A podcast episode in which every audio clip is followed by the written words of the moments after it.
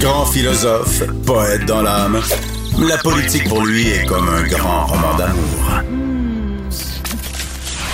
Vous écoutez Antoine Robitaille, là-haut sur la colline. La prochaine invitée a participé à la commission Laurent sur les droits des enfants euh, depuis 2019. C'est Lorraine Richard, députée de Duplessis du Parti québécois. Bonjour. Bonjour.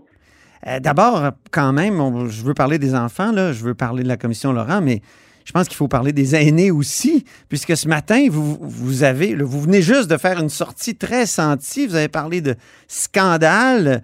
Vous, euh, vous avez même dit, vous voyez que je suis très fâché contre la ministre des Aînés, Marguerite Blais, et surtout son concept de maison des aînés. Vous dites qu'il y a de l'argent dans le béton, dans la beauté, de la, peinture aussi, plutôt que dans les soins. Pourquoi ce matin faire cette sortie-là? Ben, Écoutez, euh, c'est sûr que j'ai pu questionner la ministre, Mme Blais, lors euh, des crédits. J'ai été étonnée de ne pas avoir aucune réponse quand je lui ai parlé de la maison des aînés, de tout l'aspect clinique.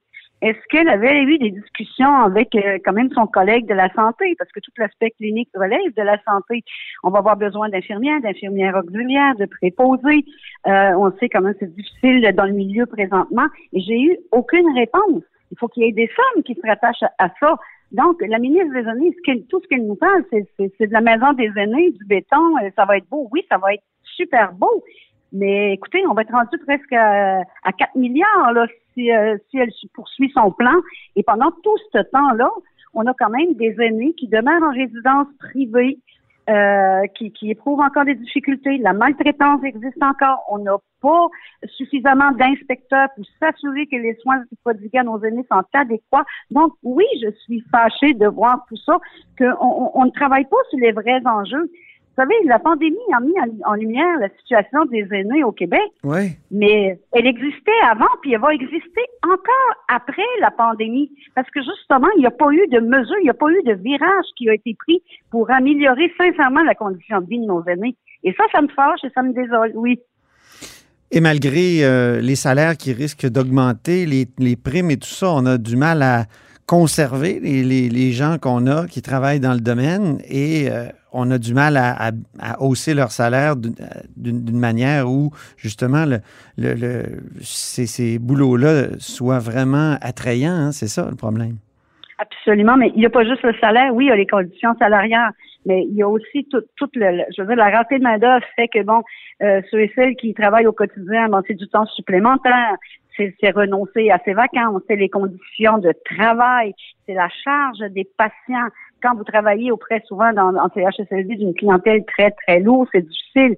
Et là, et là, je vous parle de CHSLD, bon, euh, public ou, ou conventionnés, malgré qu'on n'en a pas beaucoup de conventionnés, mais on a des résidences privées pour aînés qui ont des clientèles euh, d'aînés qui, qui, qui, requièrent, qui requièrent énormément de soins, comme s'ils étaient en CHSLD. Et souvent, mais écoutez, on peut pas les attirer parce que souvent, il y a la notion de, de, de profit. Vous savez, on a des grosses résidences où c'est des, des organismes à but, non, à but lucratif. C'est pas à but non lucratif Mhm. les propriétaires sont là pour faire de l'argent. On donne un crédit d'impôt à nos aînés, mais qui les empoche la plupart du temps? Ben, c'est les propriétaires parce qu'ils chargent des frais à nos aînés. Euh, que ce soit pour un bas supplémentaire, que ce soit pour euh, la distribution de médicaments. Et, mais on ne sait pas attaquer aux réels problèmes que vivent nos aînés. Moi, je dis toujours, une société qui s'occupe pas de ses enfants et de Mm. ses aînés, ça va nulle part. Euh, on, on- on- je, je- fais le parallèle avec la commission Laurent parce que j'ai travaillé depuis deux ans avec des commissaires experts puis une équipe formidable pour arriver à, à un rapport étoffé avec des recommandations. Puis là, je me disais, on, on- on fait ça pour les enfants, puis c'est bien, puis il faut le faire, puis il faut procéder au changement. Mais qu'est-ce qu'on fait pour nos aînés? On a une ministre des aînés. Si elle n'a pas assez de pouvoir, ben écoutez, qu'elle qu'elle- qu'elle négocie euh, avec son premier ministre. On Mais peut pas pourtant- une pourtant, moi, je me souviens de-. L'arrivée de Marguerite Blais en politique en 2007, euh, peu de temps après son élection, elle a fait une espèce de, de, de- de grande étude. euh, ça s'appelait, euh, comment ça s'appelait déjà? Il y avait Régent Hébert là-dedans. euh, Oui. Une espèce d'étude sur les conditions de vie des aînés. Donc, ça fait longtemps qu'on étudie les conditions de vie des aînés. Euh, pourquoi, ça, pourquoi on est encore euh, au point où on en est aujourd'hui, selon vous? on, a étudié, étudié. Il y a une multiplication là, de personnes qui travaillent auprès de nos aînés que souvent on serait peut-être mieux de les envoyer sur le terrain. Vous savez, moi, je viens d'un petit village, OK? Puis, euh, des fois, là, pour parler avec une personne qui s'occupe vraiment des aînés, on parle à sept personnes, puis on n'a pas la réponse. Ah. Vous avez des personnes au SAPA, l'adjointe au SAPA, elle qui s'occupe des aînés en résidence, celle qui s'occupe des aînés à la maison, celle qui s'occupe des aînés en résidence privée. Mais qui s'occupe réellement d'eux? Qui est là pour veiller vraiment à ce que tous nos aînés au Québec aient les soins requis dont ils ont besoin quand ils sont en hébergement? C'est ça la question. C'est pour ça que je me pose la question. Vous, vous, avez l'air d'être très attaché à la création de postes de commissaires à protection des aînés. Ça se fait longtemps que vous, vous le réclamez. Puis là, commissaire euh, au, bien-être des enfants mais, euh, et, et, aux droits des enfants. Mais un commissaire, qu'est-ce que ça va changer? Mais, Madame Richard, là, est-ce que est-ce que c'est pas justement encore une fois de la bureaucratie? Puis euh, est-ce qu'il faut pas au, contraire prendre cet argent-là, puis ces efforts-là, puis mettre ça sur le terrain plutôt qu'encore proclamer des droits, puis tout ça, puis des commissaires qui surveillent, d'autres personnes qui surveillent. Il me semble que moi, en tout cas, ça serait ma critique, moi, de, c'est une impression, je ne suis pas un spécialiste, mais de, ce rapport de la commission, Laurent. Moi non plus, là. Mais écoutez, on ne parle pas des mêmes droits là, du commissaire pour les années. C'est plus un protecteur des années. Il pourrait être nommé par l'Assemblée nationale. Euh, écoutez, une personne qui va parler au nom des années, qui va s'assurer qu'on met les mesures en place, qui a un réel plan de match au gouvernement on, vient juste de dire qu'il y en a plein, il y en a eu plein de rapports sur les aînés. Oui, mais il y en a eu plein. On en a plein. On a une protectrice des citoyens. Pourquoi encore créer des, des, des, des, des, surveillants comme ça, très loin du terrain, qui vont nous dire que tout va mal euh, une fois de temps en temps, mais on ne réglera pas le problème sur le terrain? Mais peut-être qu'il faudrait faire un, ménage, justement, un vrai ménage, puis mettre les bonnes personnes au bon endroit, puis un protecteur des aînés lui donner les pouvoirs, les pouvoirs de vérifier ce qui se passe sur le terrain. Puis écoutez, avec tous les conseillers, le Premier ministre autour d'elle, puis elle est capable de l'en trouver, là, être capable d'arriver avec un plan de match, avec des actions concrètes. Vous savez, on a parlé de la, nationalisation des, des CHSLD. Est-ce que ça va se faire ou pas? On le sait pas. Même moi, j'en perds mon latin, là. C'est des RPA conventionnés, pas conventionnés, certifiés, pas certifiés. À un moment donné, on est capable de faire le ménage dans ça? puis dire voici le plan de match qu'on veut pour nos aînés, puis on va nommer une personne qui va avoir du leadership, puis qui va être capable d'appliquer ce qu'on veut dans un réel plan de match. Mais pourquoi nommer quelqu'un qui va avoir du leadership? Pourquoi pas avoir du leadership? Il me semble qu'on a tous les outils institutionnels et bureaucratiques pour agir, non? Pourquoi est-ce qu'on aurait besoin encore d'un autre commissaire? Là? Il y en a plein. Parce qu'il pourrait être la voix de nos aînés. Il pourrait être l'unique voix de nos aînés. Mais vous, comme élu, vous avez été la voix des aînés, là, ce matin? Vous l'avez dit, là, oui, que ça ne marchait pas? Aînés, mais je ne participe pas, je ne participe pas, moi, au comité euh, avec, euh, avec la ministre. Je, je n'ai pas tous les données que le ministère peut avoir. Je, je n'ai pas accès à tout ça. Donc, ça prend quelqu'un qui ait accès, ça prend quelqu'un qui a des certains pouvoirs, qui dit, voici, ça prend un échéancier, c'est quoi votre plan de match? Là, on gère à la pièce. Là, on s'en va là, pour des maisons des aînés pour près de 4 milliards. Mm. On n'a pas parlé, vous et moi, là, parce que des, des, soins à domicile. La plupart des personnes âgées veulent demeurer à domicile. Mais il faut être capable de leur donner les services. Il faut être capable d'avoir une vision de développer des soins à domicile. Mais la vision, la vision, est-ce que c'est pas celle du, du docteur Hébert? Il propose depuis longtemps une assurance. Puis euh, au lieu de mettre 2 milliards des aînés, on aurait pu prendre 500 millions pour créer l'assurance autonomie. Euh, est-ce que. Et voilà. Oui, on aurait pu faire ça. On aurait pu faire plein de choses. Mais il n'y a, pas personne qui a une vision globale du soin des aînés au Québec. Et c'est ça qui me fâche. Ben moi, je trouve, Lorraine, que vous en présentez une pas mal. Puis tous les critiques en matière d'aînés ont toujours plein d'idées pour les aînés. c'est là que je comprends pas. Vous me convainquez pas là, sur la nécessité d'un protecteur ou pour les enfants d'un autre commissaire avec une autre charte. En tout cas, convainquez-moi, là, je suis ouvert. Ben, je vous écoute. Je, je, je, je, veux bien essayer de vous convaincre. Moi, je pense que les aînés, écoutez, il y a beaucoup d'associations hein, qu'on pense aux retraités, etc. Ils ont beaucoup d'associations. Ils emmènent des fois des, des, des, des gens de représentation, on les appelle les comités des usagers dans certaines RPA. Mais je dis, il y a, il y a plusieurs voies, justement.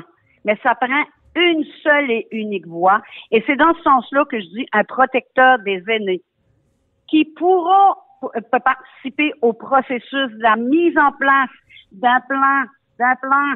On, peut-tu avoir un, un plan pour l'avenir de nos aînés au Québec? On peut-tu avoir un plan avec des échéanciers puis savoir, là, on parle juste des maisons des aînés, c'est juste ça, là, on est occulté par ça, là. 4 milliards, puis là, ça va être beau, puis des beaux murs. Mais mais on se préoccupe pas des soins, on se préoccupe pas de ceux qui sont présentement dans les CHSLD puis qui vont encore être là l'année prochaine. Mais, là. Madame Blais, là, elle vient d'adopter une politique sur euh, euh, la prochaine danse. Euh, elle a adopté Oui, une autre politique. Est-ce que c'est pas un plan, ça? Il y a, il y a- il y a une autre politique qui a été la seule adoptée politique qu'elle a avant. appliquée en deux ans. Je suis désolée, M. Robitaille, c'est la seule politique qu'elle a, qu'elle a appliquée en deux ans. Qu'est-ce qu'elle fait pour la maltraitance? On nous dit que ça va aller à l'automne. Mais voyons donc. Vous l'avez fait référence, elle était là du temps des, des libéraux. Il y en avait de la maltraitance. Moi, il me semble que quand je serais arrivée comme ministre, la première chose que je me serais préoccupée, c'est de dire, il faut que ça fasse la maltraitance. Mhm. Bon, ben, c'est pas fait encore. Puis, euh, des inspections font en faire. faut s'assurer que dans les RPA, qu'ils soient petites ou des grosses RPA, faut s'assurer que nos aînés ont les soins requis. Ouais. Non, là, non, c'est pas encore. Ben, c'est ça, ça s'appelle un plan, ça s'appelle une vision. Non, j'ai pas tous les éléments ce matin. Puis je connais pas tout à fait ça, moi non plus, puis j'ai pas toute l'expertise. Mais je me rends compte d'une situation, par exemple, c'est que ça perdure. Puis quand on parle des aînés, c'est quand? C'est quand il arrive un décès dans des circonstances vraiment malheureuses, puis que la famille va à la télévision. Mhm. Là, on se préoccupe du sort de nos aînés. Mais justement, il y a. Ça, a- ça ça non, mais je- Marguerite Blais, euh, euh, c'est à la mi-avril, elle a déposé une politique sur l'hébergement et les soins pour les aînés. Puis ensuite, une politique sur les proches aidants. Est-ce que c'est pas un plan? Est-ce que c'est pas un. Non. euh, Non, non, parce qu'il n'y a pas d'action, il n'y a pas d'échéancier concret. Il n'y a rien de concret. Écoutez, c'est très difficile, vous le savez, vous m'avez donné l'opportunité de critiquer Mme Marguerite Blais. Mme Marguerite Blais est aimée des Québécois. Écoutez, c'est une ancienne animatrice euh, à la télévision.